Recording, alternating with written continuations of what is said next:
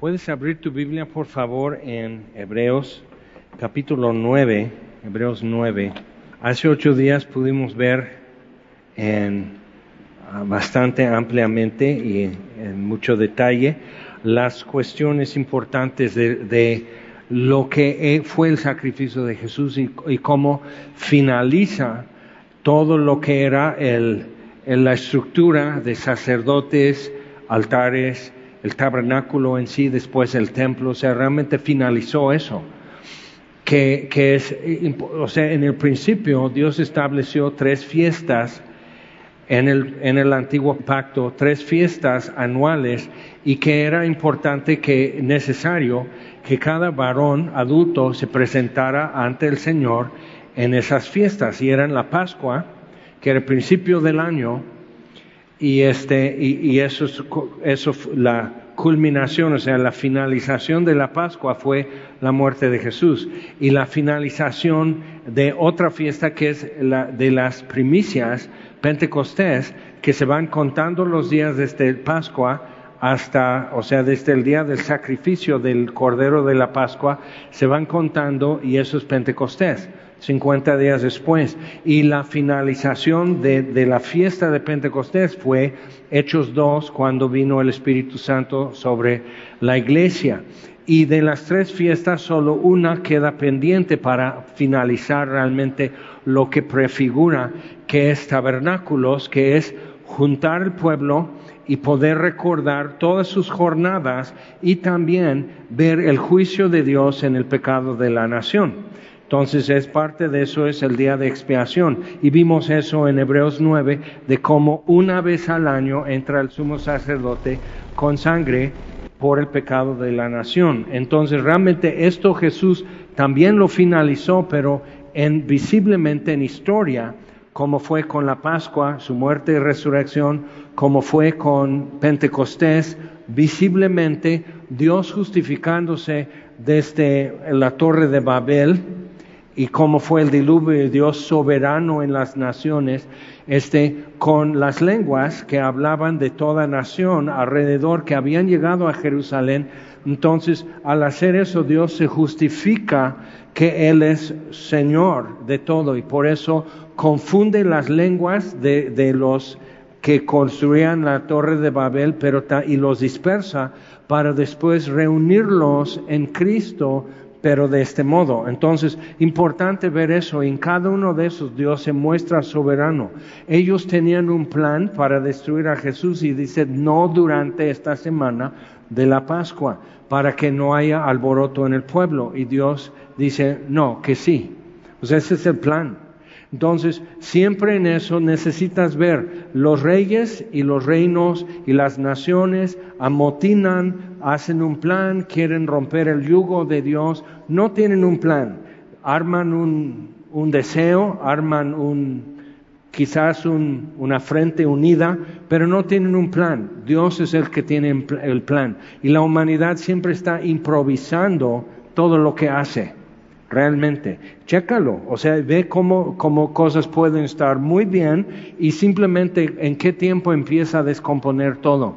Entonces, viendo eso, necesitamos ver cómo Dios lo hace bien y queda. Entonces, vamos a tomar en Hebreos 9, a partir del versículo 23, hablando de cómo purificó, cómo cómo instituyó el primer pacto con sangre y también el nuevo pacto con sangre. Versículo 23 dice, fue pues necesario que las figuras de las cosas celestiales fuesen purificadas así. Otra vez las figuras, lo que vimos que fue el candelero, este, la mesa de oro con los panes de proposición, que, lo que fue el tabernáculo en sí, todas las cortinas, todos los postes, todo lo que es utensilios, el altar de bronce, el altar de oro, nunca se le ponía sangre sino una sola vez cuando fue consagrado el altar. Pero entonces eso, todo estaba siempre marcado con eso, que el derramamiento de sangre hace remisión. Entonces, pero esas son las figuras de las cosas celestiales, pero las cosas celestiales mismas con mejores sacrificios que estos, del mismo peso. Entonces, si estamos hablando de algo donde se presenta propiciación ante Dios, entonces tiene que ser del peso de quien lo está recibiendo. Entonces, el único que podría presentar ante Dios algo del peso del que lo recibe como sacrificio sería el sacrificio tendría que tener el peso de Dios y el que ofrece tendría que tener el mismo peso. ¿Ok? Y eso es un principio que siempre está también en la Biblia. Entonces, por eso Jesús tendría que ser el sacrificio y Jesús tendría que ser el que presenta como sacerdote su propia sangre. Entonces, porque no entró Cristo en el santuario hecho de mano, sea, el templo en Jerusalén, figura del verdadero, sino en el cielo mismo para presentarse ahora por nosotros ante Dios, y no para ofrecerse muchas veces, como entra el sumo sacerdote en el lugar santísimo cada año, con sangre ajena. De otra manera le hubiera sido necesario padecer muchas veces desde el principio, pero ahora en la consumación de los siglos se presentó una vez para siempre por el sacrificio de sí mismo para quitar de en medio el pecado. Entonces, una vez para siempre. Y eso está subrayado, subrayado, enfatizado en todo esto que hemos venido viendo en Hebreos. Entonces, cuando Jesús dijo consumado es, no es simplemente, bueno, ya, ya va a morir, y esto ya acaba, sino todo, todo, desde Edén hasta ese momento, todo lo que se estaba preparando, todo lo que se estaba ya implementando, todo lo que se arrojó al tiempo y la historia humana, todo ya se está finalizando, consumado es.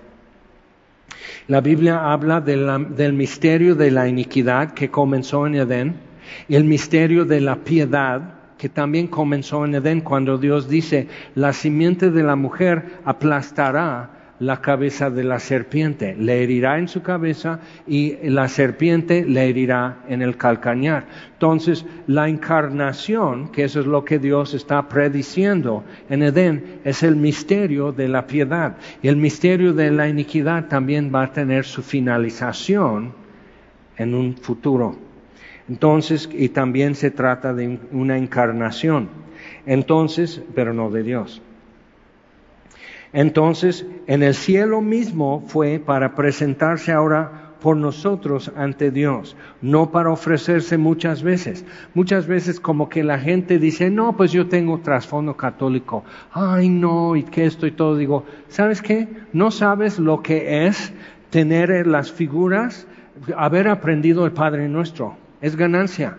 Poder decir el credo de memoria es ganancia. Saber que eres pecador y necesitas por confesión de pecado, hay perdón. O sea, necesitas saber eso. Y sí, no, pero es que la catequista le te daba así con la regla en la mano. Sí, era para no ir al infierno, papá, y te quejas. Pero contigo, ¿quién te hace entender hablándote bonito? A ver, tráemelos. Entonces, cuando vemos eso, que criticamos y decimos, y un, un error que está en esto, es que cada misa es el sacrificio del cuerpo y la sangre del Señor. Y eso es un error, porque fue una vez para siempre. Y tienes que extirpar eso de la Biblia y no puedes decir, bueno, el magisterium de Roma dice esto, pues el magisterium la regó. Están equivocados porque la Biblia dice esto. Y tiene que ser precedente esto, es como que va delante de todo lo que está escrito. Y que si el hombre se pone de acuerdo con Dios, bien por el hombre, pero si no, está equivocado, está errado. Entonces, es reconocer eso y no es como decir, ufuchi y vamos a arrojar lodo. No, simplemente qué bueno, mantuvieron muchas cosas, hicieron esto. Ahora Roma también ya es perseguida en el mundo y tenemos que decir, sí, pobrecitos, te doy un consejo, aguanta vara. O sea, porque también hemos tenido que aguantar vara. Entonces es la verdad. Lo que está pasando en el mundo, necesitas ver que un día puede ser necesario desfilar, marchar delante de con, con otros creyentes que son católicos en contra del aborto y no decir, no, pues son católicos equivocados, sí, pero en esto no. Necesita saber que actualmente se está peleando para hacer una nueva ley en el estado de California, en Estados Unidos, que habla del derecho de, o sea, y lo, ponen como un título de derechos de este, reproducción. Entonces, como que eso es dominio de la mujer. Entonces, que, que es terminar el embarazo, pero lo usan un término que es perinatal, que es todo alrededor del, del proceso de nacer, que es el embarazo, y cuatro semanas después de nacer todavía pueden terminar la vida. ¿Ok?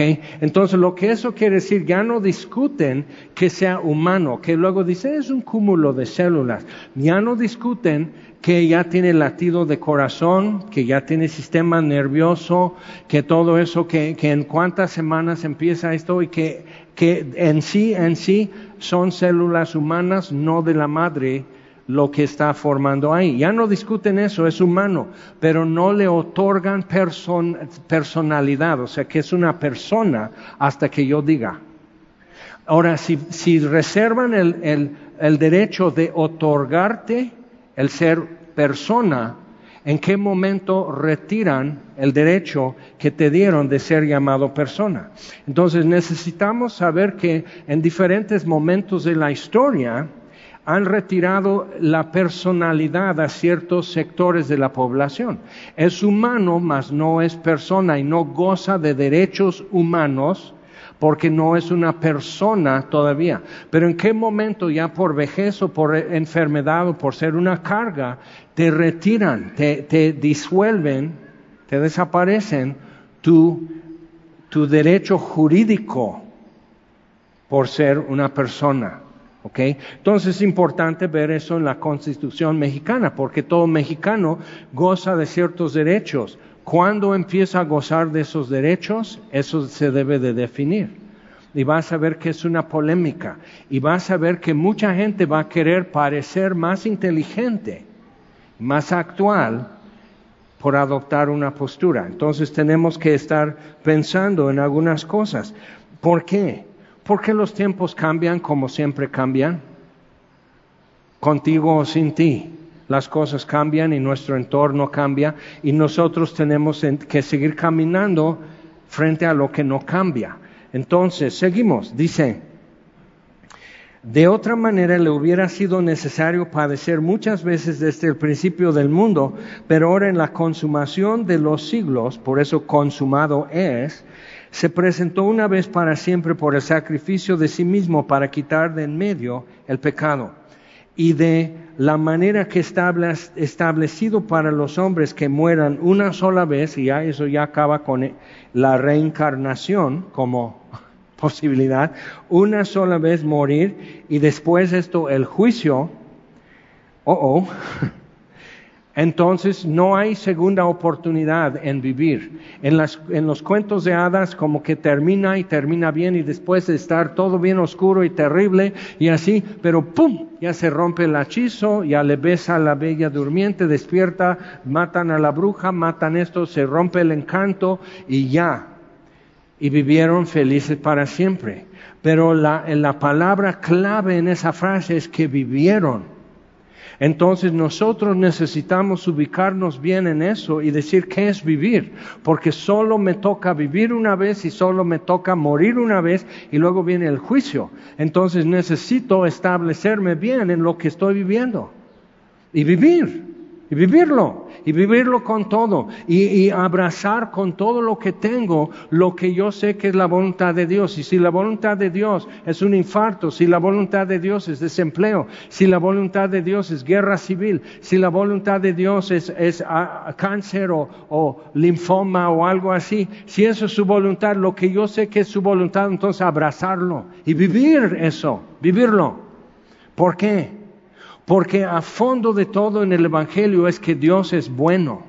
Y como que nos perdemos una, muy fácilmente porque el Evangelio establece otra cosa, que la humanidad no es buena, que somos pecadores. Entonces como que no estamos, en eso ya nos quedamos como, como como atontados un poco, confundidos o distraídos, que soy malo, que soy malo, bueno, soy malo, pero él es peor, o él es peor, o nadie es perfecto. Entonces estamos con eso, como que empezamos a hablar en nuestra cabeza y discutirlo y no escuchamos, pero Dios, Efesios 2, pero Dios, por el gran amor que tiene para con nosotros, que es rico en misericordia, aun estando muertos en delitos y pecados, nos dio vida juntamente con Cristo. Entonces Dios es bueno, Dios nos ama y Él es rico en misericordia. Esa es la parte que como que pasa sin escuchar y no, no lo guardamos, no guardamos ese archivo. Pero ahí está. Pero en esto algo que, que necesito captar es que sí, y el hecho de que Dios sea bueno y rico en misericordia, no me, eso en sí no me hace bueno a mí. Necesita haber otra cosa más todavía. ¿Y quién lo va a producir? ¿Yo? muerto en delitos y pecados, el muerto que produce más que un mal olor. Entonces, en la consumación de los siglos se presentó una vez para siempre por el sacrificio de sí mismo para quitar de en medio el pecado. Lo que dijo Juan Bautista. Ve a Jesús, dice, he aquí el Cordero de Dios que quita el pecado del mundo. En el propiciatorio, lo que vimos hace ocho días, aquí en capítulo nueve, la tapa del arca con los querubines de oro mirando y Dios dice, yo miraré la sangre cuando una vez al año entra y salpica, así rocía sangre el sumo sacerdote, y miraré la sangre y seré propicio al pecado de la nación. Entonces, eso cubre ¿Ok? Eso cubre mi culpa, cubre la acusación de los mandamientos que están dentro del arca, cubre esto, pero no quita. Entonces quitó de en medio la acusación que era contraria y la clavó a la cruz, Colosenses 2. Lee todo el capítulo de Colosenses 2 y verás qué es lo que Dios hizo porque es rico en misericordia, porque Dios nos ama por el gran amor que nos tiene, quitó de en medio eso y lo clavó a la cruz, las, los mandamientos y las acusaciones que eran contra nosotros y lo clavó a la cruz. Pero eso es la consumación de todo un ciclo de culpa y de juicio y Dios trayendo no solo perdón, sino reconciliación. Ahora, alguien me puede hacer un, un grave daño y yo le puedo perdonar, pero reconciliación es adicional no es implícito en el perdón. El perdón es porque yo decido romper la factura que te quiero cobrar. Yo lo rompo, ya no me debes nada. Me hiciste daño, pero no me debes nada. Pero reconciliación es que la otra parte reconozca y juntos deciden hacerlo a un lado, pero hay un cambio. La enemistad ya no existe. Entonces, nosotros siendo Colosenses Dos, siendo enemigos en nuestra mente, ¿ok? Y en nuestro corazón. Esa enemistad Dios terminó. Pero ¿cómo lo termina? Primero de su parte muestra su voluntad. Entonces de mi parte entiendo y respondo a su bondad, a su amor y porque Él es rico en misericordia, yo respondo. Pero es humillante, porque tengo que reconocer en ese proceso que yo soy el gacho, Él no, Él no, Él no la regó, yo, solito. Entonces pesado eso para mucha gente. Y más cuando toda la vida te están diciendo princesa, cuando toda la vida están diciéndote campeón, cuando toda la vida es todo, tiene que estar bien cuando lo peor que, puede suceder es que te pongan triste, que eso es un pecado contra ti. Y cuando tú ves que tu mamá y papá y tus hermanos y todo el mundo agarran, así son de armas tomar si alguien te hace triste, entonces luego te vienen diciendo el Evangelio y te pones igual. A mí nadie me dice esto, pues te lo acabo de decir, es un pecador y si no te arrepientes vas al infierno, es eterno y es consciente oféndete. ¿Qué? Eso, eso a mí que me quita. Eso es lo que dice la Biblia, pero no termina ahí a menos que tú quieres que así termine. Eso es el Evangelio. Entonces, de la manera que está establecido para los hombres que mueran una sola vez y después de esto el juicio, así también Cristo fue ofrecido una sola vez para llevar los pecados. He aquí el Cordero de Dios que quita el pecado, no tapa la culpa, sino quita la culpa. Y eso es por eso Romanos 5.1, justificados pues por la fe tenemos paz para con Dios. O sea, quita la culpa, es paz para con Dios, una tranquilidad y una confianza al acercarme con Dios.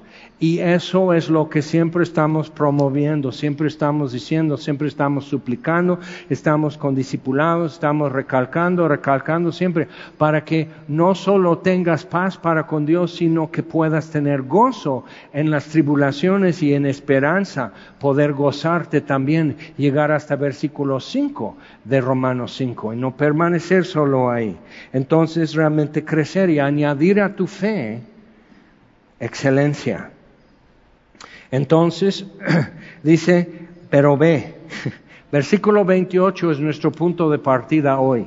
Dice, y así también Cristo fue ofrecido una sola vez para llevar los pecados de muchos y, y, aparecerá por segunda vez sin relación con el pecado. Entonces es lo que Él sufrió en la cruz y después lo que Él pudo presentar a favor nuestro delante de su Padre. ¿Es eso lo que resuelve mi pasado, mi presente y mi futuro o no hay nada? ¿Es esto o nada? Es importante, porque cuando vuelve a aparecer, cuando vuelve a la tierra, cuando entra otra vez en nuestro mundo, físicamente, visiblemente, sin relación con el pecado, ya no es para arreglar aquello, ya no es para hacer el sacrificio, ya no es para interceder por nosotros y todo eso, para salvar a los que le esperan. Y algo importante con esa palabra, aquí en Reina Valera, que es muy buena traducción, a veces como que le falta la forma de decir. Porque la palabra en el griego original no es nada más los que le esperan, porque esperar es una palabra, ¿ok? Pero cuando, cuando dice los que le esperan es los que ansiosamente le esperan. O sea, es doble enfático. Es apo, que es estar así, ¿Ok? Los prefijos en griego son como que mucho una postura, un movimiento. Es así. Apo, ek, que es hacia afuera, ¿ok? Apo, ek, decomai, que es esperar. Entonces estar así. ¿Ya viene? No. O sea, pero estás así. Entonces hay cierta hora que nuestro perrito ya sabe que es hora. Entonces, si yo llego a casa primero, mi esposa sabe que llega, que, o sea, y ella llega a casa primero, entonces él ya sabe. Él sabe que después de comer, luego vienen mis nietas a sacarlo a caminar en el, en el fraccionamiento. Entonces, también después de comer ya está así, asomándose en la ventana. Esto es para salvar a los que ansiosamente están al pendiente viendo a qué horas es. Y Jesús dice, sí, porque no sabéis a qué horas ni el día, ni la hora. Entonces es importante ver eso, pero otra vez uso el ejemplo de un perro que está esperando que lo saquen a caminar, está esperando su, su humano que lo ama y su humana que es la reina. Entonces, o sea, así, y dices, ay, ya me quieres comparar con un perro. ¿Y eso qué? Si Satanás comparó a tu Salvador con, con, un perro, porque dice, todos los reinos del mundo te daré y su gloria, si postrado me adoras. Pero la palabra adorar en griego es proscuneo, kunos, que es perro. O sea, es hacer con el perro lo que el perro hace con tus pies, los besa. Más bésame los pies, ya no tienes que ir a la cruz, ya terminó la guerra. No, escrito está, solo a tu Dios adorarás. ¿Ok? Entonces necesitamos ver eso. Si, si Jesús fue comparado con un perro, aguanta vara, papá. Los perros son muy lindos. Entonces, pero ve esto, o sea, cuando ponemos algo así, hay quienes se, ponen muy así. Ahora, ¿por qué estás diciendo eso? Bueno, pues si te digo burro, Hasta se ofende el que viene contigo, entonces mejor nomás así. Pero como un perrito que ama a su humano y sus humanos le aman, está así, esperando, a ver a qué horas. Y entonces viene a salvar a los que lo esperan así. Entonces, como que conviene que nosotros veamos, nos ubiquemos más en esto, ¿de acuerdo? Ahora vamos por favor a Primera Tesalonicenses. Primera epístola a los tesalonicenses, capítulo 5. Y tenían un problema, tuvieron muy poco tiempo que Pablo y sus amigos estaban en Tesalónica. Entonces Pablo escribe primera Tesalonicenses como para recalcar algunas cosas y dejarlo como que más cuadrado, más completo para ellos. Y eso es la primera carta a los tesalonicenses. En capítulo 5, Primero en capítulo 4 había hablado de los que ya murieron como creyentes, porque había duda. Ahora en capítulo 5, versículo 1 dice, pero acerca de los tiempos y de las ocasiones, no tenéis necesidad, hermanos, de que yo os escriba. Es interesante eso. Quiere decir que en tres semanas que Pablo estuvo en Tesalónica, sí cubrió esta enseñanza, que normalmente no lo vemos en tres semanas en, en navegantes o algún discipulado, pero bueno, dice, porque vosotros sabéis perfectamente que el día del Señor vendrá así como ladrón en la noche. ¿Cuántos, o sea, que tienen cuna, porque también hay quejas de eso, que tuvieron cuna cristiana? ¿Cuántos? Aquí, puros paganos. O sea, que esto que creciste conociendo el Evangelio, ¿cuántos vieron como ladrón en la noche? Y no podías Okay. Entonces, es el efecto, o sea, habla del rapto y el anticristo y muchas cosas, y yo me acuerdo, o sea, hay una escena que están tratando de ayudar, o sea, están escondidos algunos y una, una amiga ya está amarrada y está la guillotina. Eso es los 70, ¿no? No había efectos especiales ni digital ni nada. Entonces así, y está con eso y hay un temblor y se suelta la guillotina. Y nomás termina así. ¿Ok? Entonces están no, un susto. Entonces lo ponían a grupos de jóvenes y todos así, santitos, así, entregadísimos al Señor, todos arrodillados, así, todos arrepentidos. Y luego ya la siguiente generación tuvo toda la serie dejados atrás. Entonces igual, el susto, el marido que, que, no cree que todo esto y sale de bañarse o algo así y nomás está la, los pijamas y el anillo de bodas de su esposa. Ya fue el rapto y está crítico, está duro. Pero dice a ver, que vamos a ver lo que dice la Biblia. Está bien que hagan películas, ¿no? Nada más que a veces, como hacen la visualización, te puede confundir en lugar de aclarar las cosas. Porque dice, dice que el día del Señor, no el rapto. El día del Señor, y puedes leer eso, está mucho en el Antiguo Testamento, y Jesús habla de eso también, y vamos a ir a ver, pero el día del Señor vendrá así como ladrón en la noche que cuando digan paz y seguridad, entonces vendrá sobre ellos destrucción repentina. Y precisamente va a haber un pacto, va a haber mucha paz, mucha gente va a depositar toda su confianza hasta probablemente permitir algunas cosas que son conjetura hoy, pero sospechan que, ¿qué sería? Nomás googlea si te interesa transhumano, ¿ok? Que, que es el concepto y el movimiento de transhumano.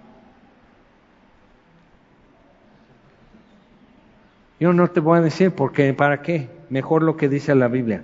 Pero dice, vendrá sobre ellos destrucción repentina como los dolores a la mujer encinta y no escaparán. Ahora, de aquí, ¿cuántas mujeres que ya dieron a luz un bebé, cuántos duraron más de cuatro horas en el parto? ¿Ok? Más de seis. Más de ocho. Eh, son las bravuconas. ¿Ok? Más de diez. Órale. Y, los hombres nos quitamos el sombrero, hasta ahí nomás porque somos brutos. Pero mi esposa, cuatro horas, primer parto, tres horas, segundo parto, dos horas, tercer parto, y dijimos, ok, pues ya. Porque ya, o sea, ya ni va, o sea, simplemente es lavarme las manos y cachar. O sea, ¿qué onda? Así, todo el mismo proceso, pero comprimido. Pero es eso, cuando comienza, y Jesús dice en Mateo, esos son principios de dolores, pero no nos dice cuánto va a durar. Simplemente esto, esto que sucede es el principio de un proceso para dar a luz.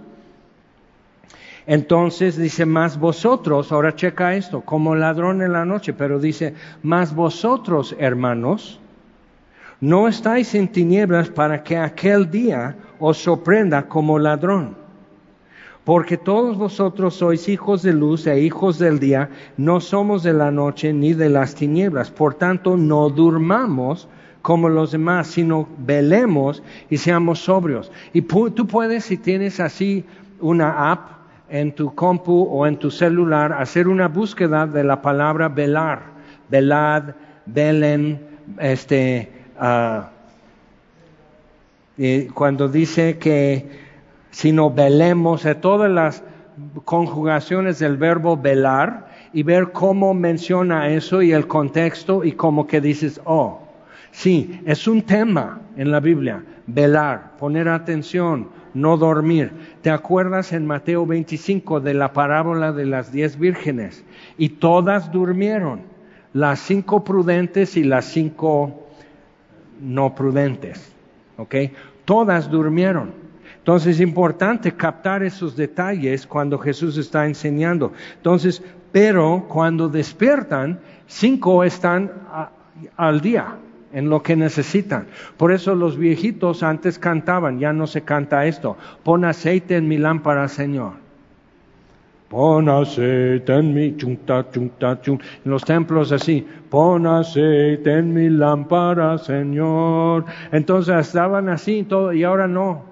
Ay, no, no me gusta el tema, no me gusta hablar de esto, ya no hables de esto porque la gente se asusta eh, y, digo, ajá, ¿cuántos de ustedes son o han visto gente todavía manejando en su carro con la ventana cerrada con su cubreboca? Tenemos que preocuparnos por la gente por nosotros mismos, por lo que nos rodean, por nuestra familia, porque como que es típico en el ser humano ser muy susceptible. ¿De acuerdo? Ok. Y, por, y por las flies y para que no me critiquen o lo que sea. Algo que he podido observar es que los que son como que más institucional en su trabajo y su forma de pensar, burócratas trabajan instituciones de salud, educación, gobierno, etcétera, suelen tener eso más. ¿Por qué? Porque su trabajo, porque todos tienen que pensar y actuar en sincronía. ¿Ok? Entonces, el cristiano, por si no te has dado cuenta, normalmente está fuera de serie, no hace lo que el mundo pide, no hace lo que el mundo exige, no busca lo que el mundo busca, no anhela lo que el mundo anhela. Entonces siempre hemos sido problemáticos en la historia por creer y buscar a Dios. Y necesitas ver que esto es un regalo que Dios nos da, que de por sí no sincronizamos. Que es un regalo. Dios te lo facilita. Entonces, cuando tratamos de sincronizar en nuestro pensamiento, hay algo que estamos sacrificando que no era negociable. Recuérdalo. Ok, entonces, sigue. Por tanto, no durmamos como los demás, sino velemos y seamos sobrios. Lo que vimos en Hebreos, o sea, este aparecerá por segunda vez sin relación con el pecado. Eso ya no es para resolver la culpa de la humanidad y el pecado mío y el tuyo, eh, sin relación con el pecado para los que lo esperan ansiosamente. Entonces, dice, pues los que duermen de noche duermen, o aquí en semilla de día el domingo, de, noche duermen y los que se embriagan, de noche se embriagan. Pero nosotros que somos del día, seamos sobrios. Y constantemente en el Nuevo Testamento se está enfatizando, repitiendo, inculcando y recalcando esto de que seamos lo que realmente somos. Corramos como quienes piensan y quieren ganar. Vivamos como hijos de luz. No tengamos comunión con las tinieblas porque somos de la luz. Entonces, como que estas cosas, y, hay que volver a sacarlas. Por eso te digo, alguien una vez estuvimos en un lugar, aquí en la República Mexicana, no importa dónde, y este, empezaron a repicar las campanas de una iglesia muy antigua de la colonia, muy antigua, eh, que, así dije, como que, qué tiempo o sea, qué edad tendrá esa iglesia. Y como que se molestaron los cristianos como que eso es odioso para nosotros. Y digo, mira, y algunos de ustedes se van a asustar, pero pues, un buen susto te hace, como que te afloja el hígado y te hace bien. Checa, cuando le dicen a María purísima, pues todavía se aprecia la pureza, todavía es estimable. En una generación, ahora, que eso no es estimado, que eso no es lo que se busca, pureza. ¿Ok? Entonces, ve que algunas cosas se conservan mal, ¿ok? Equivocadamente si tú quieres, pero ahí está. Y realmente las conversaciones más productivas que he tenido siempre son con católicos bien católicos. ¿Por qué? Porque les queda claro porque saben quién es Jesús, saben cómo nació, saben para qué nació, saben que murió, que resucitó, saben todo eso, y simplemente necesitan saber en dónde depositar su confianza. Es todo. Es mucho más fácil. Y es bonita la conversación, aun cuando ya están agarrando piedras, aún así es bonita la conversación, así me gusta picoso. Entonces, o sea, ve que eso no es un problema para mucha gente lo que fue problema para nosotros llegar a Jesucristo.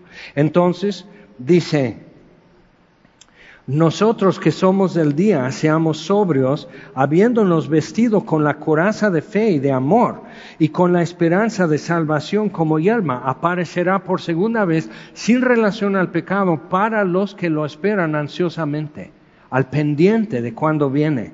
Entonces, como el perrito, ya no te vas a olvidar de mi perrito, pero así, porque de qué otra forma, me paro de manos, hago teatro, aviento guaraches, hago todo esto simplemente para que pueda recordar algo, quizás llorar, quizás, pero decir, esto es verdad, me llegó. Y si te llegó bien, ahora ya sabes qué hacer.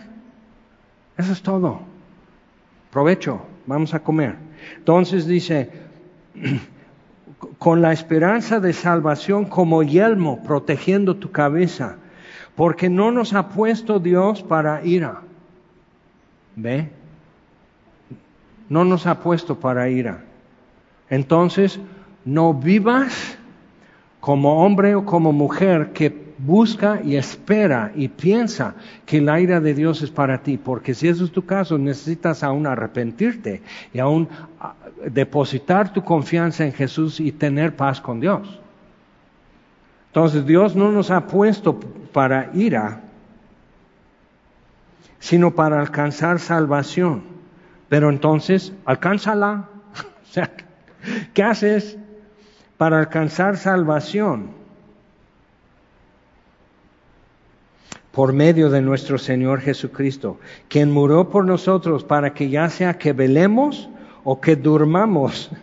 Pero si te despiertan que ahí estás así otra vez, compones tus labios, mi chica, y así las cinco que estaban así, con su aceite en su lámpara bien, y nomás componen, ¿cómo me veo? Bien, así.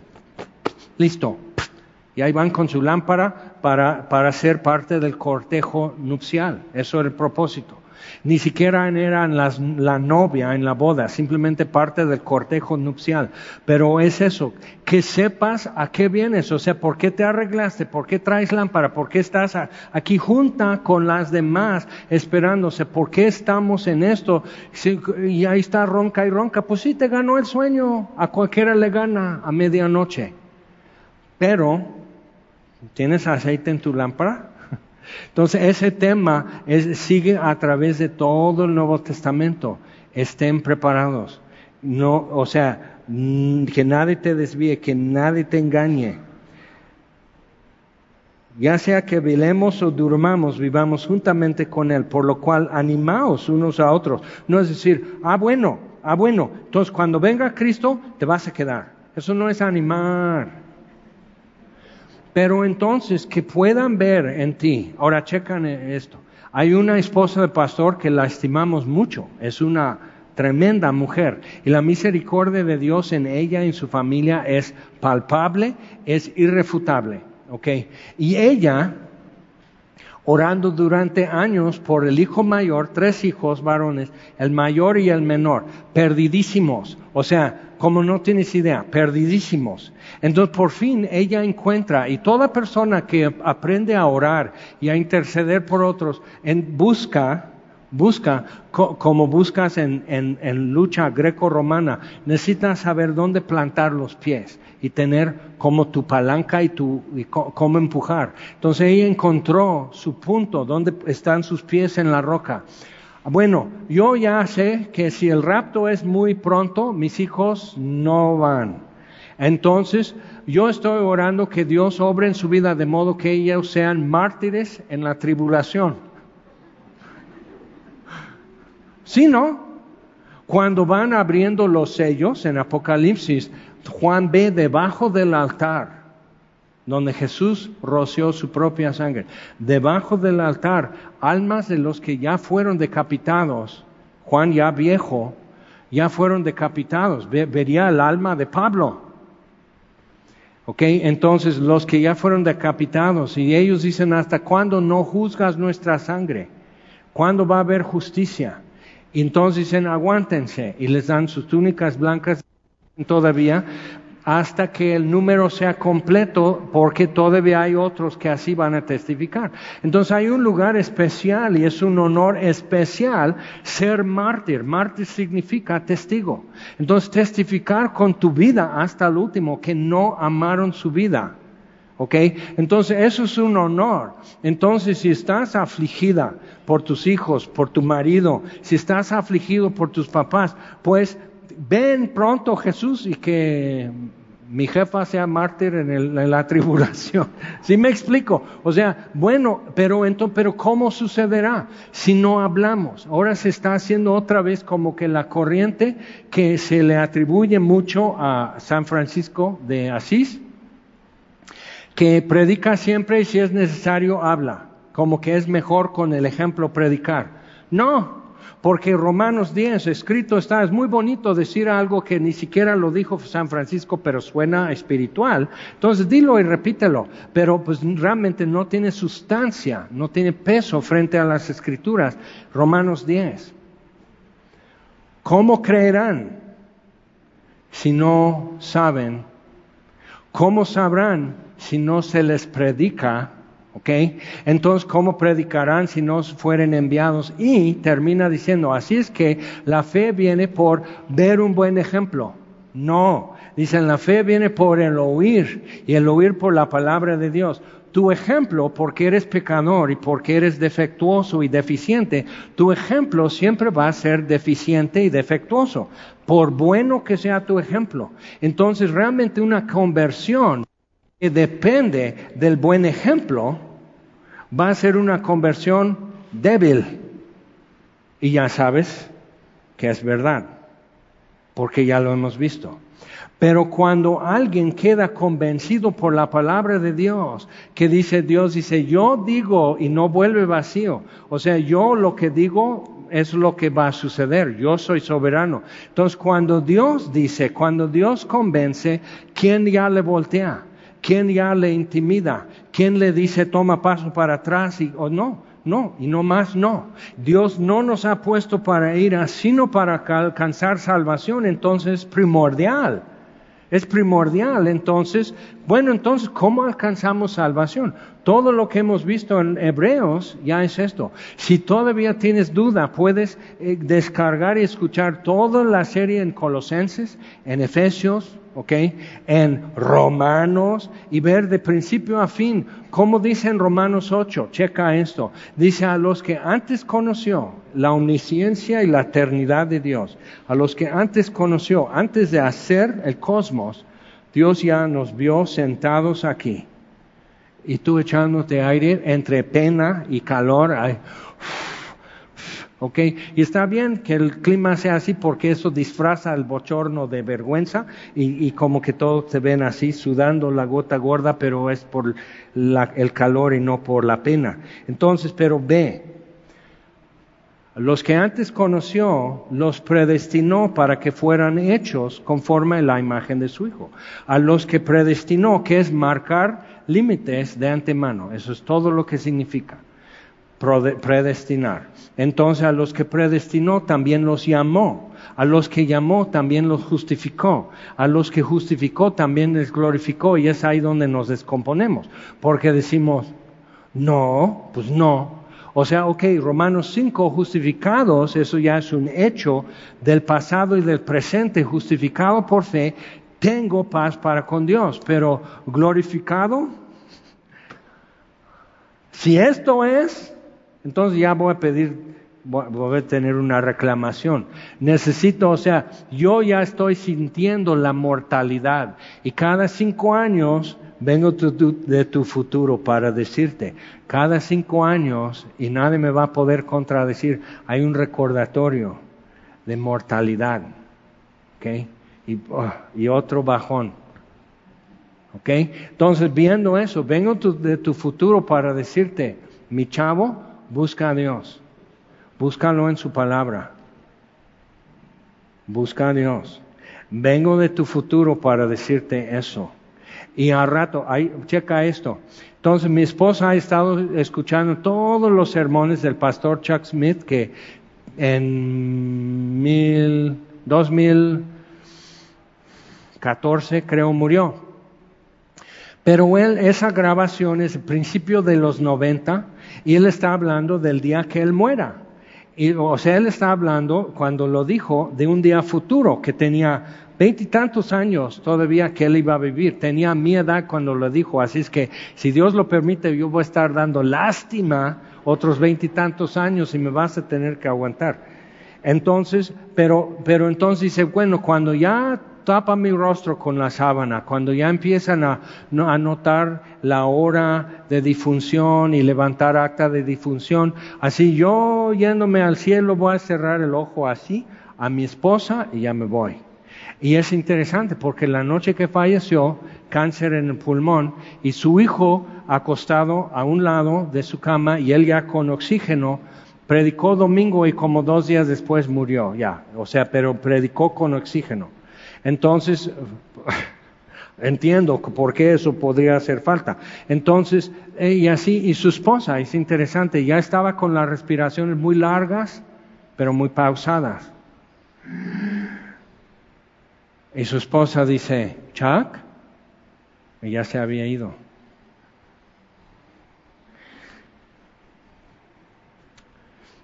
Ahora, años después de eso, podemos ver cómo se finalizó todo el ciclo de la vida de un hombre que creció, tuvo un llamado, predicó, terminó su vida. Entonces podemos ver la finalización de eso.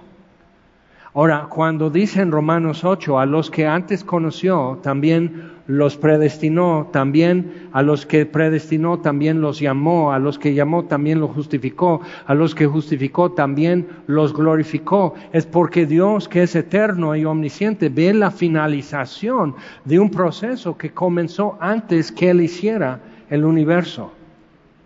Pero eso no es un problema para Dios, es un problema para mí, porque en mi día a día, cotidianamente, lo que es caminar con Dios, lo que es caminar en la verdad, lo que es vivir en la luz, lo que es obedecer a Dios, lo que es confesar mi pecado, es lo que es regresar y regresar y regresar, y puesto los ojos en Jesús, correr con paciencia, eso nos cansa. Y es ahí donde alguien dice, oye, aquí hay un atajo, y dices, ¿será? Porque yo necesito un atajo.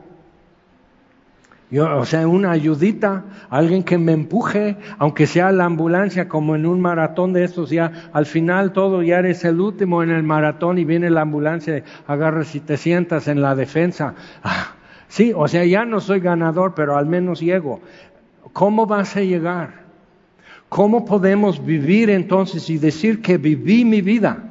O sea, ayer una de mis nietas tuvo una tarea entonces de homeschool entonces viene y tiene que decir, o sea, cuando nací, dónde nací, este, mis talentos, mis pasatiempos, mi papá, mi mamá, mis abuelos y así dónde nació tu abuelo en tal parte, este, uh, o sea, y me voy dando cuenta.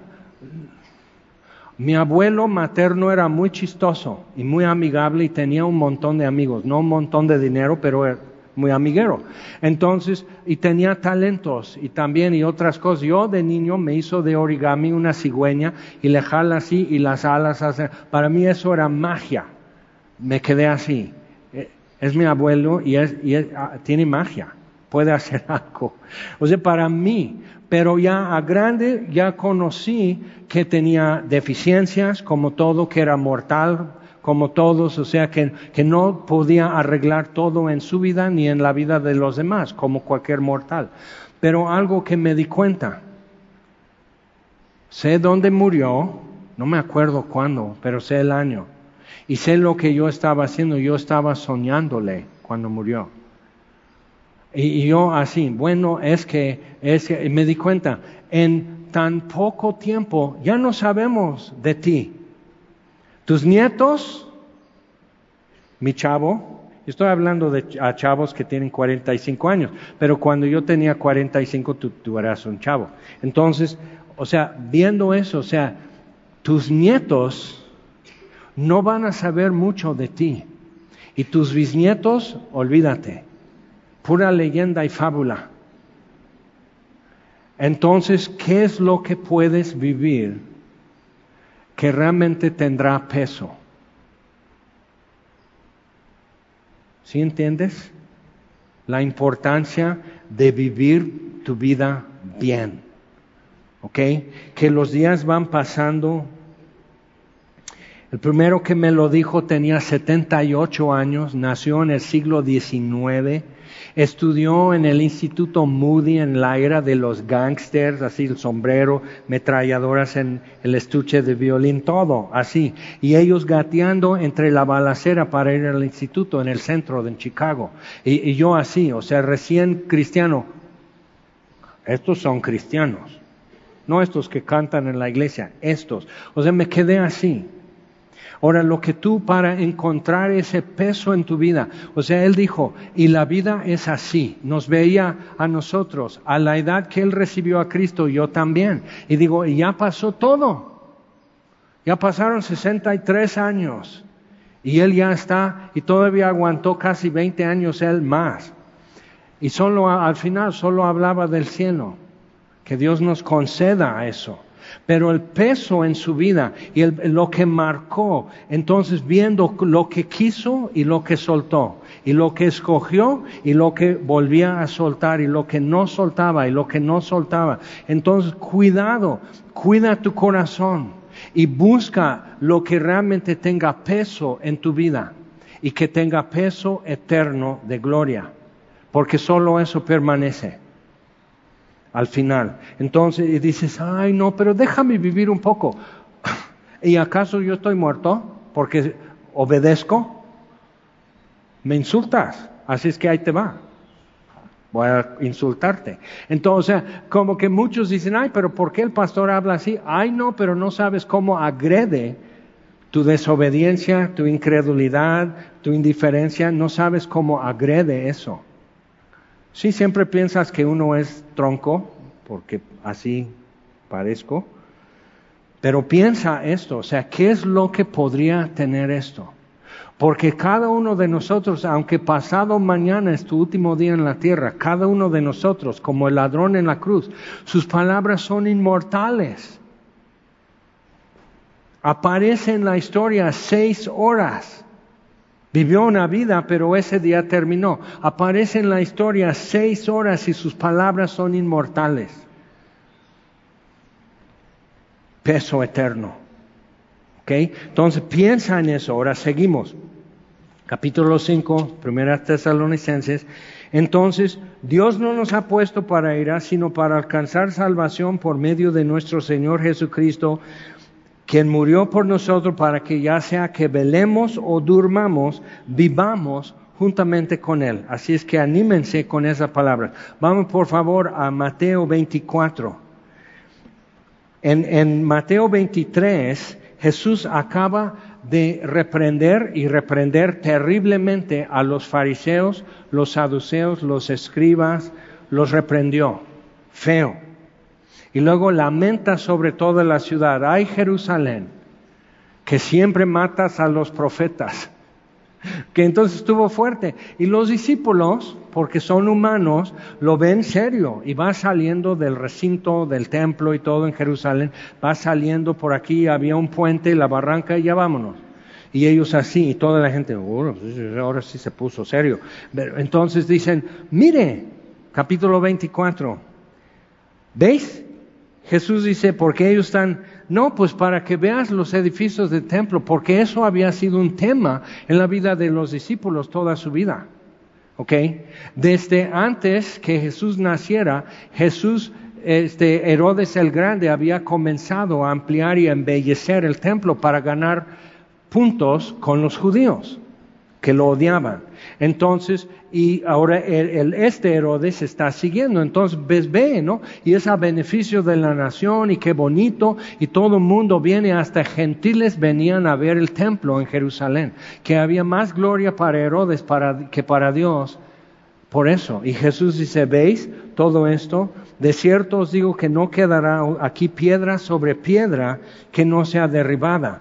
Entonces para ellos es un, es, un golpe que Jesús no le dé importancia a esto que había sido un tema toda la vida de ellos.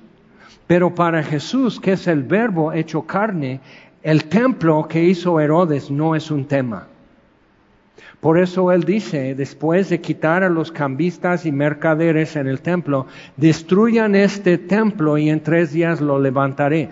La encarnación, el misterio de la piedad, cómo Dios va a salvar al mundo siendo hombre, siendo víctima de su juicio contra mi pecado. Cómo Dios lo va a hacer, ese misterio va a ser resuelto en la cruz. Entonces, eso es un tema. Eso es milenial. Eso es la historia humana encerrada en esa cruz. Entonces, eso es tremendo, pero esto que no quedará piedra sobre piedra y como fue cuando destruyeron la ciudad. Y estando él sentado en el monte de los olivos, los discípulos se le acercaron aparte, diciendo, o sea, ya quedaron perturbados. Dinos, y todos queremos saber todavía, bueno, entonces si no nos ha puesto para ir a y cómo está el mundo. Y luego decían que la vacuna es la marca de la bestia. Y digo, mira, cuando ya es la marca de la bestia, vas a saber de parte de quién y para quién y cómo es y qué es lo que te ofrecen. No te lo van a meter así nada más como traspapelado, ¿ok? Que firmes también aquí. No va a ser como una sorpresa, sino un acto espiritual de cada ser humano que toma la marca, ¿ok? es importante, por eso checa transhumano. Entonces, ¿de cuándo serán estas cosas y qué señal habrá de tu venida? Pero eso ya es posterior a la entrada triunfal. Entonces, como que ya vino como fue profetizado y ellos quedaron así porque dicen, bueno, y no entró a sentarse como el hijo de David y reinar y ya expulsar a los enemigos y, y resolver nuestros problemas y que tengamos paz. Entonces, ellos están, o sea, y de tu venida y del fin del siglo. O sea, ellos ya están viendo el trastorno de muchos conceptos y tradiciones que habían formado que no era conforme a lo escrito. Respondiendo Jesús les dijo, la primera frase, y si marcas tu Biblia, subraya aquí lo que él dijo, mirad que nadie os engañe, que quiere decir que el primer peligro es que somos susceptibles al engaño. Y el que piensa que no, vengo de tu futuro para decirte que cuando crees que nadie te puede engañar, ya eres candidato. Es más, ya eres blanco para un engaño. ¿Ok? Entonces, por eso los viejitos ya muy viejitos nomás te miran y están así. No tienen que decir más, nomás están diciendo, no inventes, no te creas, ya no hables. Entonces, mira que nadie os engañe. Porque vendrán muchos en mi nombre diciendo yo soy el Cristo y a muchos engañarán. Y oiréis de guerras y rumores de guerra. Yo me acuerdo en 94 cuando brota todo lo que estaba pasando en Chiapas y los eh, zapatistas y todo lo que fue eso. Y, o sea, vinieron europeos para unirse a la guerra civil en México y nosotros, ¿cuál? No, bueno, hubo un problema, pero siempre ese tipo de problema ha habido en Chiapas. Los matan a los cristianos en, una población para agarrar sus terrenos. Y los cristianos no se defendían. Y eso de por sí hacían entre todos los ejidos. Y, o sea, siempre es así. Te mato y ya quito tus terrenos y ya es de mi familia y yo vendo el café aquí. Entonces eso era como que una rutina. Pero lo agarraron los zapatistas y el buen subcomandante Marcos ojo chulo. Entonces, hay, así, entonces estaban con eso, estaban enviando picos y palas a Chiapas. Y digo, ¿y eso qué? Y un militar amigo me dijo, mira Jaime, si esos fueran extranjeros, estaría todo el ejército presente para tratar esto. Si son del país, ¿qué es lo que el ejército tendría que hacer? Me quedo así. Nada los tenemos infiltrados, estamos con eso, pero todo va a caminar y ya al rato ya no lo verás. ¿Y cómo fue? Ok, entonces guerras como en Ucrania y rumores de guerra, como no hay un dato claro acerca de lo que realmente está pasando en Ucrania. ¿Te has dado cuenta? Pero todos sabemos que hay que, malo ese ruso, ay Vladimir, ¿cómo te crees? Entonces, o sea, están con eso, pero nadie sabe realmente qué está pasando en Ucrania. Hasta es difícil para los mismos ucranios saberlo, porque todos dependemos de redes y de medios de comunicación. ¿Ok? Todos dependemos y nos pueden manejar la información. Un ejemplo, como digo, algunos son, otros lo ven, gente manejando su carro con las ventanas cerradas y con cubreboca. ¿Y eso qué? O sea, tú crees que el virus, así como una mosca, así te subes a tu carro y sube la mosca. Y ahí está la mosca y tienes que bajar la ventana y ya sale la mosca, ¿de acuerdo? Entonces, subes en tu coche y... O sea, el virus no es un gas, ni tampoco es una invasión de hormigas que entran por todos lados y que ahí están y suben a la mesa y están en tu ropa. O sea, es un virus, ¿ok? Y finalmente resultó no ser tan horrible, pero el susto permanece. Somos susceptibles. Y eso me preocupa porque con las presiones que pueden venir, como en otro lugar del mundo, de repente sucede,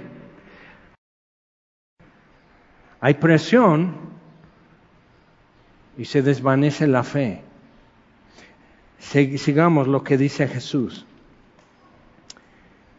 Oiréis de guerras y rumores de guerra, mirad que no os turbéis, no te asustes por eso. O sea, va a suceder, pero no te asustes, porque es necesario que todo acontezca, pero aún no es el fin, porque se levantará nación contra nación. Pues claro, y reino contra reino, claro, y habrá pestes y hambres y terremotos en diferentes lugares, eso habrá. Todo esto será principio de dolores, pero no sabemos cuánto va a durar el parto. Entonces, ¿en qué te fijas? A ver, un médico te dirá, bueno, hay algunas señales de que el, parto marcha bien, aunque marcha despacio, ¿ok? Pero va bien. Entonces ven eso, ven si hay eh, dificultad para el bebé, si esto, sobre todo ven dilatación, o sea, todo está caminando. ¿Cómo vas, mija? ¿Bien? Ok, cuando ella ya dice groserías y te manda a la luna y de regreso, ya va a nacer. ¿Ok? Ya. Y cambia una bella dama en otra cosa y ya después nace el bebé y ya otra vez es una dama. Entonces, o sea, es, es un proceso. Y cuando ya un partero lo ha visto muchas veces, sabe cuando algo no camina bien y sabe cuando todo está marchando bien. ¿Ok? Entonces Jesús lo define y todos dicen, ok, bueno, entonces así. Entonces, después de todo eso, cuando ya está el parto en proceso, os entregarán a tribulación y os matarán y seréis aborrecidos por todas las gentes por causa de mi nombre. Eso no es la destrucción de Jerusalén por los romanos, porque no fue por causa del nombre de Jesús.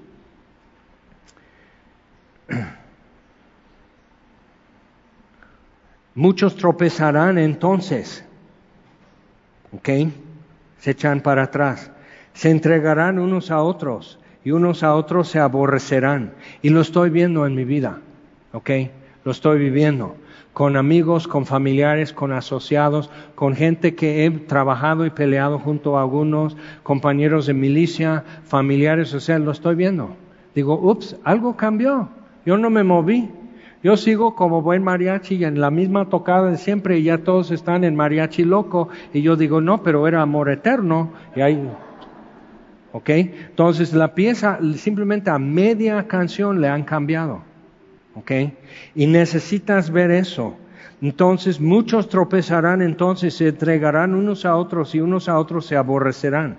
Y muchos falsos profetas se levantarán y engañarán a muchos. Y por haberse multiplicado la maldad, aguas, el amor de muchos se enfriará. Porque es abrumador, es agobiante cuando hablo de eso, de que una nueva ley en California que quieren meter, que ya es, o sea, terminar, interrumpir, dicen, pero interrumpir permite que se vuelva a tomar, pero interrumpir un embarazo es terminar. ¿Ok? Entonces, que eso es hasta perinatal, que quiere decir desde concepción hasta un mes de haber nacido. Ok, y Pablo dice a Timoteo que ya no tendrán afecto natural. Y hay mujeres que toman una pastilla para el aborto y hacen un TikTok celebrando su libertad. Y ya todos saben que es un humano, nada más no es persona hasta que yo diga y todos ya quieren esa autonomía sobre su vida. El problema es cuando alguien ya toma esa autonomía sobre mi vida y porque ya soy un estorbo, porque ya soy una carga, porque ya tengo una enfermedad crónica, porque ya estoy muy viejito, en Holanda hubo un caso de una mujer ya grande edad y su familia toma la decisión porque es legal eutanasia, que es buena muerte. Y inventaron el término, ¿es buena para quién? Entonces todavía hay debate. Y no quiso y resistió y el médico y así la inyectaron porque la familia quiso. Así es que abuelita, ponte a tejer, sea amable siempre, cuida a tus nietos, haz todo lo que te piden. O sea, ve es difícil imaginar eso en México, pero luego vemos cosas tan atroces en México que tenemos que creer que el ser humano no está a muchos pasos de eso. Nunca, en ningún lado, en ningún momento de historia. Entonces tenemos que saber que hoy domingo en Nigeria están yendo en algunas poblaciones casa por casa y si hay un cristiano lo sacan y lo fusilan por ser cristiano, que hay países musulmanes donde te no que los bukis o que Charlie y Chano y el chino y todo así que los nombres de mi banda, sino no, no, no, no, te dan una N en árabe que significa nazareno, porque tú sigues a Jesús de Nazaret. Vamos a decir que tú eres un chavo y tú no, tú no, yo no quiero eso, porque tú vives ahí, te arrastran con toda la familia, te fusilan con toda la familia por ser nazarenos. aunque tú no quieras, y ha identificado. Había judíos en Alemania que, que simplemente era su ADN, no, no, observaban, no eran religiosos, ni siquiera vivían, simplemente yo soy alemán, no soy otra cosa, has de morir porque eres judío, es tu ADN, has de morir. Entonces, ADN resulta ser muy importante. Y por alguna razón los que tomen la marca de la bestia ya no pueden tener perdón, por alguna razón. Entonces, dice, por haberse multiplicado la maldad, te puede desalentar, puedes decir, entonces vengo del futuro, lo que está escrito en la Biblia, el Cordero de Dios gana. Y con él están sus escogidos y no falta ninguno. Nadie los puede arrebatar de mi mano. ¿Ok? El Cordero de Dios gana. Y cuando se multiplica la maldad, nuestro amor puede enfriar y podemos decir, no, pues entonces yo lo voy a llevar un poco más leve. Yo voy a bajar un poco el volumen. Pero ¿cómo creerán si no han escuchado? La fe viene por el oír y el oír por la palabra de Dios. Entonces, como Pedro y Juan ante el concilio, no podemos dejar de hablar de lo que hemos visto y oído. Y puede tener un precio algún día. Ok, ahí vamos con uno de mis héroes que no hizo en su vida realmente nada tan heroico, tan, tan así como Rambo o algo así, o Spider-Man, Capitán América, y el cobrador de impuestos, Mateo. ¿Qué fue Jesús en su vida que pudo pasar frente a él un día y decir, sígueme? Y Mateo cierra la bitácora, agarra la bolsa o la caja con el sello oficial de, de pagado del impuesto, que eso le costó. Era una licitación. Tú ofrecías una cantidad de dinero a Roma y te daban el sello durante un tiempo y tú cobrabas y veías cómo recuperas tu inversión. Y lo hacían con rédito, con intereses y con corrupción. Y se hacían ricos. ¿Ok?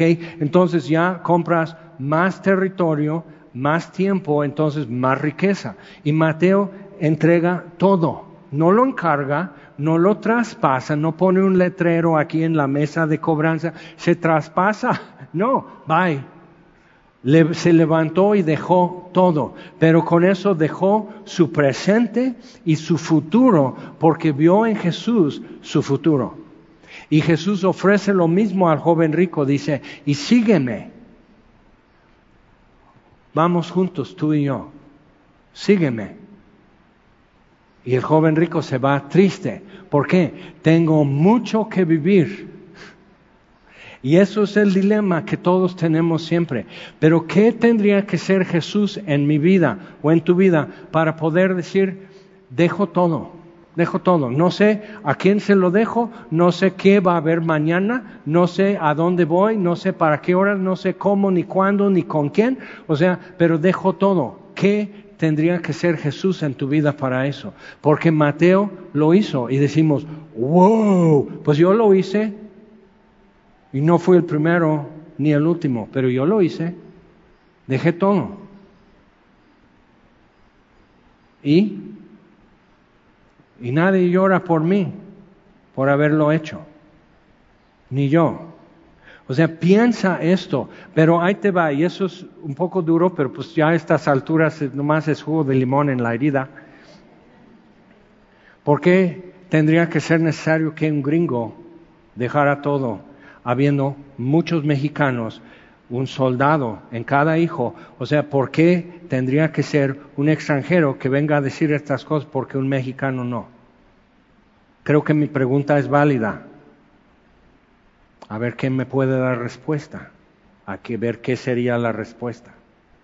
Pero chequen, Dios, no, no estoy reclamando, pero Dios hace cosas raras y Dios usa combinaciones raras. Porque la verdad que si alguien que tú conoces viniera a decirte todas esas cosas, que a lo mejor lo hizo, y le dices, ay tú lárgate, naco, ¿cómo me vas a decir si somos del barrio, que fui al mismo colegio que tú? O sea, no le crees. No le tomas en cuenta. Y viene uno así, que raro, que sus pies, que sus ojos, que pelón, que larguero, que su acento y todo, dices, ¿y qué babosadas está diciendo este? Y me pones tantita atención y quizás escuches el Evangelio y quizás algo cambia, porque la palabra de Dios finalmente es la que hace algo en nosotros. Entonces Dios usa combinaciones raras.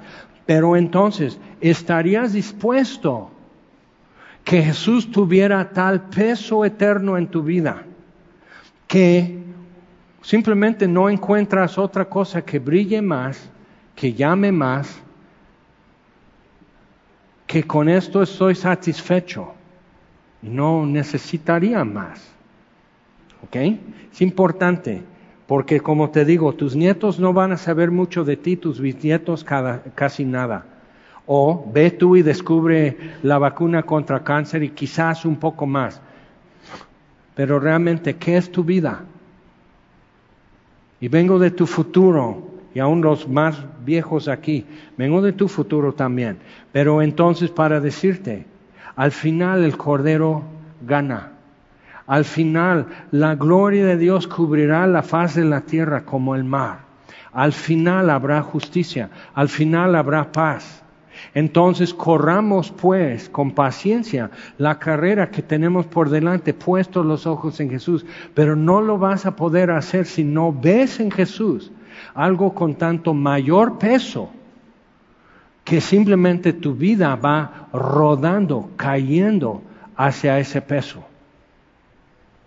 ¿Sí me explico? Entonces Jesús dice, porque también viene del futuro para decirnos, he aquí vengo pronto. ¿Okay? Él está vivo para decirlo. Y será predicado este Evangelio del reino en todo el mundo para testimonio a todas las naciones, entonces vendrá el fin. Por si no te has dado cuenta, esto ya está, esto ya es un hecho. Yo me acuerdo el pancho que armé, y fue eso un don Francisco, cuando vi que la película de Jesús en náhuatl del norte de Guerrero y de todas las, en todas las versiones que ya se ha podido hacer el doblaje, ya la película de Jesús en náhuatl del norte de Guerrero, o sea, así, así de localizado, ya lo puedes tener en tu celular. Digo, no hombre, o sea, lo que era llevar el Evangelio, lo que era hacer esto y que nos ponchaban las llantes y nos balaseaban y así tengo una cicatriz, y, o sea, tanta cosa y digo, yo sí voy a reclamar. O sea, ¿qué onda? O sea, ¿por qué? Pues no tenían la tecnología. Y realmente, ¿acaso realmente me hizo daño subir aquel monte y cruzar aquella barranca? ¿En verdad me hizo daño? No. Porque Jesús dice, sígueme. Y eso es lindo, eso es bueno. Y lo seguí. Y si a veces es cruzar una barranca o subir un monte, pues es lo que haces. Pero ahora verlo así, digo, no, en verdad entonces ya el Evangelio es predicado en todas las naciones. Entonces, ¿qué? Entonces vendrá el fin. Entonces, ¿en qué, en qué camino de reloj, en qué minuto estamos de la hora? ¿Qué falta? Una fiesta solemne que es juntar al pueblo otra vez en la tierra. Y eso ya se está sucediendo. Entonces, y, terminar, finalizar el juicio del pecado en la nación, que también, y por eso Jesús habla de lo que les iba a suceder. Por tanto, cuando veáis en el lugar santo la abominación desoladora de que habló el profeta Daniel, Daniel capítulo 7, entonces todo el mundo tenía que pensar, ok, lo que él dice. Pero cuando Daniel lo escribió, sucedió después que un general de Alejandro Magno, que tomó el territorio que correspondía, ofreció, puso un ídolo en el templo en Jerusalén y sacrificó una marrana en el altar y profanó todo. Y fue así, y es tiempo de los macabeos, y lo puedes leer si tienes una Biblia católica, macabeos y hay otra historia que, que nos da esto. Pero entonces, y por eso el milagro de Hanukkah en diciembre, que se extendió y no se acabó el aceite del candelabro en el templo y todo eso, y por eso este, prenden las velitas y, y, todo eso hoy, recordando algo que pasó. Pero muchos judíos decían, bueno, entonces lo que dijo Daniel ya sucedió. Y luego Jesús dice, cuando vean esto, pero ya lo tienen más claro por lo que Antíoco hizo, entonces cuando vean esto, corran, que no es lo que hicieron, sino se pelearon y lo sacaron y vencieron. Dice, entonces los que estén en Judea huyan a los montes. Los que, el que esté en la azotea no descienda para tomar algo de su casa. ¿Por, ¿Por qué no dice los que estén en Cuernavaca, corran? este, vayan a Huitzilac, vayan a Jutepec, los que estén en Cuernavaca. No, no, no, no, ni siquiera pases al Oxo. O sea, esos eh, los términos que pone es que agárrate y ve y corre. No hay tiempo para más. Entonces lo pone en esos términos, pero para, para un, una población muy específica en Jerusalén y Judea. Entonces, cuando lees en Apocalipsis y lees en Daniel y lo que Jesús dice así, dices, ok, sí, gran tribulación. ¿Para quién? Dios no nos ha puesto para ira. Versículo 20. Orad pues que vuestra huida no sea en invierno, sea lluvioso, ni en día de reposo, que no hay transporte, porque habrá entonces gran tribulación, cual no la ha habido desde el principio del mundo hasta ahora, ni la habrá. Entonces singular. Y quiere decir Jesús que lo que hubo para ellos es, eso va a ser lo máximo todavía. Y hay quienes, es interesante ver esto, que ya no quieren hablar de estas cosas y mejor ya le quieren dar carpetazo. Y lo que dicen es preterismo en escatología, que todo esto ya pasó. Que Apocalipsis se trata del imperio romano y el paganismo y la idolatría y todo eso. Y cuando Roma fue destruido, el cristianismo prevaleció y digo, ¿dónde? ¿Dónde fue eso? Me la perdí, donde el cristianismo prevaleció. Eso no es la cuenta que yo hice. Entonces, cuando vemos eso, tenemos que ver, Jesús está hablando de algo singular y dice, y si aquellos días no fuesen acortados, nadie sería salvo, más por causa de los escogidos. Y dices, entonces nosotros, y simplemente para que aguantes, no, los escogidos son doce mil de cada tribu de Israel. Y aparecen con el Cordero en el final, en el Monte de los Olivos, en Apocalipsis 14. Por causa de los escogidos, aquellos días serán cortados. Entonces, si alguno os dijere, mirad, aquí está el Cristo, mirad, ahí está, no lo creáis. Porque se levantarán falsos cristos y falsos profetas y harán grandes señales y prodigios y de tal manera que engañarán, si fuere posible, aún a los escogidos. Mucha gente en Jerusalén creerá que el anticristo es el hijo de David que habían esperado. Y mucha gente cuando hace lo que va a hacer, en el templo se van a dar cuenta que no. Entonces, ¿qué es lo que va a suceder?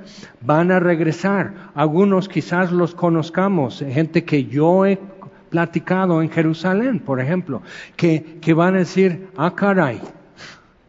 Entonces es cierto. ¿Y ahora qué hago? Otra vez, los mártires de la tribulación.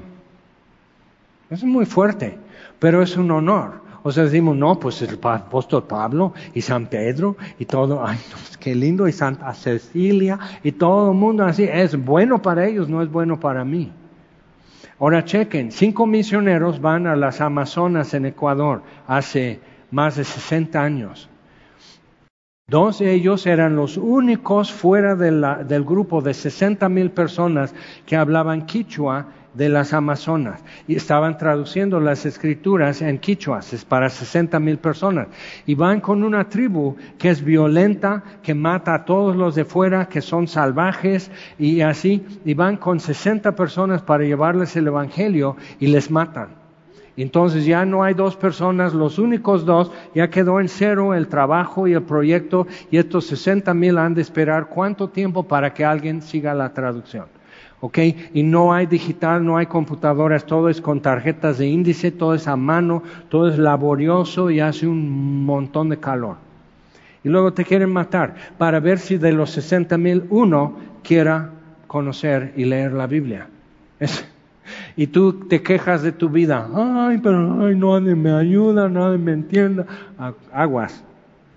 Ok, entonces, pero por esos cinco mil, tengo cinco hombres que murieron, literalmente miles fueron a cada rincón del planeta como misioneros, para traducir las escrituras, para llevar el Evangelio, para poner clínicas en los lugares más remotos, para salvar la salud y el alma de muchas personas, y son décadas de eso. Entonces, cinco vidas por y decimos, hacemos cuentas, sí, pero las esposas, la neta es que millones de personas en el planeta que van a escuchar el Evangelio porque mi marido murió, eso no le recompensa a esa mujer. ¿Ok? Entonces tenemos que ver cómo yo decido que algo vale la pena. Jesús dice, sígueme. Y eso es todo. No dice más sígueme y será bonito y será fabuloso y yo seré tu amigo fiel y que esto y siempre estaré contigo y vas a hacer señales y milagros y vas a predicar a multitudes y vas a ver gente llegar a mis pies y todo eso y es una gran sensación. O, o a la edad de 26 años mueres en la selva. ¿Y? Entonces tenemos que entender que Jesús no nos está ofreciendo propósito nos está ofreciendo Él. Él, Él, Él es todo lo que necesito. Y Él se ofrece, sígueme. Y eso va en contra de todo lo que te van a aconsejar. Eso va en contra de todo lo que los demás están buscando y procurando, invirtiendo y trabajando. Y Daniel Javid y todo eso, o sea, va en contra de éxito y fama y propósito e impactos y todo eso va en contra, porque es seguir a un loco que nadie aprecia y ir a donde, no sé a dónde, Mateo, pero Mateo, no seas tonto. Entonces yo quiero ver lo que Mateo vio cuando vio a Jesús? ¿Tú? Y creo que eso nos ayudará a resolver todo lo demás.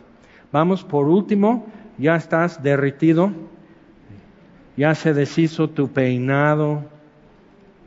Por eso sígueme ejemplo, ya, ya no tengo problema. Vamos a Lucas 21. Porque por un tiempo había gente en mi vida que me influía con doctrinas y mucha certidumbre y muchos argumentos. Entonces dije, ok, bueno, dije en mi cabeza así, entre Dios y yo. Digo, ok, Dios, de aquí en adelante hasta que tú me convenzas, de otro modo, yo voy a creer que todo esto no es así, sino de otro modo. Y dejé dos opciones abiertas. Que todo ya pasó, entonces todo es simbólico, que es muy peligroso, y un, día ya hablaremos de eso. O, o, que todos vamos a estar en la tribulación y que Dios sí nos ha puesto para ir y todo. O sea, así lo dejo así hasta que tú me convenzas. No voy a creer lo primero que escuché, simplemente por la vida de los que me lo enseñaron y porque fue muy sensato y todo eso, todas las razones, es decir, lo voy a poner a un lado hasta que tú me convenzas y que me topo con esto en Lucas 21. Versículo 25. Entonces habrá señales en el sol, otra vez en, en la luna, en las estrellas y en la tierra angustia de las gentes confundidas a causa del bramido del mar, que no son tsunamis, que no hacen tanto ruido, desfalleciendo los corazones por el temor y la expectación de las cosas que sobrevendrán en la tierra, porque las potencias de los cielos serán conmovidas. Y no lo hemos visto todavía, pero eso está a futuro. Entonces verán al Hijo del Hombre que vendrá en una nube con poder y gran gloria y lamentarán. ¿Ok? Eso dice Daniel. Y cuando Jesús cita eso con el sumo sacerdote, ¿eres o no eres el Hijo del Altísimo? Dice, lo soy. Y más adelante me verán así en las nubes con gloria y poder. Y rasga sus vestidos y ya le sentencian a muerte. ¿Por qué? Por una verdad que dijo. Importante. Entonces dice, vendrán, verán al Hijo del Hombre que vendrá en una nube con poder y gran gloria. Cuando estas cosas comiencen a suceder, ves que en el credo te decían no y creo en Jesús y se sentó a la diestra de, Dios en las alturas y qué, y qué, de dónde vendrá con gran poder y gloria y juzgará a los vivos y a los muertos y dices, ah, sí, ahí está. Todo sale de la Biblia ahí. Entonces, te regalaron algo cuando te hicieron memorizar el credo, te regalaron información bíblica. Cuando estas cosas comiencen a suceder, lo que dice en Mateo, es el principio de dolores, el parto apenas comienza. Cuando estas cosas comiencen a suceder, erguíos y levantad vuestra cabeza porque vuestra redención está cerca. También les dijo una parábola, mirad la higuera y todos los árboles. Cuando ya brotan, viéndolo, sabéis por vosotros mismos que el verano está ya cerca. Así también vosotros, cuando veáis que suceden estas cosas, sabed que está cerca el reino de Dios. Entonces, si somos susceptibles a rumores, a información en Internet, en noticieros, tenemos que ser también susceptibles a la palabra de Dios y saber responder. De cierto os digo que no pasará esta generación hasta que todo esto acontezca. Cuando ya empieza a rodar esa piedra, no va a parar hasta que llegue al fondo. Entonces tenemos que ver, cuando eso comience, algo ya está por suceder. El cielo y la tierra pasarán, pero mis palabras no pasarán. Mirad también por vosotros mismos. Yo no tengo que ver por ti, tú tienes que ver por ti. Eso que te quede claro. Mirad por vosotros mismos, que vuestros corazones no se carguen de glotonería y de embriaguez y de los afanes de esta vida. La parábola del sembrador. Los afanes ahogaron la palabra. Entonces, mira por ti, cuida esto, chécalo, que pongas atención y que venga de repente sobre vosotros aquel día. Porque como un lazo vendrá sobre todos los que habitan sobre la faz de toda la tierra ¿Qué dice Pablo a los tesalonicenses? Entonces, ya sea que velemos o durmamos, pero entonces acuérdate. Y dice, velad pues. Y eso cambió todo para mí. Y volví a lo que primero me enseñaron. Volví. Dije, ok, voy a hacer la prueba porque es su palabra, o sea, que Dios me convenza y que me convenza más allá de todo argumento ya, con su palabra. Porque hay gente que tiene mucha personalidad y te intimida y es un poco sarcástica y hace eso, entonces empiezas por la paz o por miedo o por respeto, pero empiezas a cambiar tu convicción. Cuidado con eso. Entonces usa tu criterio y nunca sueltes la palabra de Dios. Y dice, velad pues, en todo tiempo orando que seáis tenidos por dignos de escapar. Entonces dije, entonces si no se puede escapar, ¿Por qué nos pone a orar? Lógica. La lógica en la Biblia es algo así, es como una cubeta de agua fría. Te indigna de momento, pero sí te quita el sueño y te da claridad. Entonces dije, ora, que seáis tenidos por dignos de escapar de todas estas cosas que vendrán y de estar en pie delante del Hijo del Hombre. Entonces, ¿dónde quiere Jesús que tú y yo estemos pensando y mirando? De estar en pie delante de Él. Otra vez seáis dignos, que tengas el peso en tu vida de escapar estas cosas y estar en pie. Pero entonces, ¿qué es el peso que necesito ver en Jesús? Y eso es la pregunta que dejamos pendiente. Disculpen porque fue largo, pero si el rapto es mañana, sí me lo vas a agradecer en el cielo. Vamos a ponernos en pie. Y es chistoso que cuando algo ya no es de moda y no es de los chicos cool y los chicos in, es, es sorprendente para mí cuántos así pero ¿cuántos de ustedes tienen todavía un par de zapatos por ahí guardados de una época que qué vergüenza? Pero ahí los tienes. Y cuánto más si puedo tener a Jesús enfrente, ¿qué me hace desviar? ¿Por qué me voy a voltear a otro lado a ver algo? Es importante captar eso. Decir, ok, bueno, ¿y qué tendría que ser Jesús en mi vida para que yo respondiera como Mateo? Cuando nomás pasa enfrente, no me ofrece más, me ofrece a sí mismo. Eso es todo lo que Jesús le ofrecía a Mateo, fue Jesús. ¿Podría ser suficiente para levantar y dejar todo? Porque realmente es ahí donde está tu libertad, donde está tu gozo, donde está tu consolación y tu esperanza, y, que, y así, y tu valor está con eso. O sea, a ver qué respondes. Señor, te damos gracias por tu palabra. Sosténnos y susténtanos, Señor, porque si hace calor. Y te pedimos, Señor, que así como de momento pudimos ver algo hoy, y cada uno de momento algo, le, algo quedó claro, te pido, Señor, que estas cosas las selles y que queden así firmes en el corazón de cada uno, que se empiece a cambiar nuestra voluntad y a enderezar nuestra atención y revivir nuestro afecto, Señor. Porque cuando multiplica la maldad, el amor de muchos se enfriará y no queremos estar apuntados ahí. Entonces, Señor, camina con nosotros en estas cosas y ayúdanos a saber responder, porque puede ser hoy, puede ser mañana que pases frente a mí y me digas, sígueme. Entonces, Señor, ¿a dónde? No sabemos, pero que esto quede resuelto. Y te lo pedimos en el nombre de Jesús. Amén.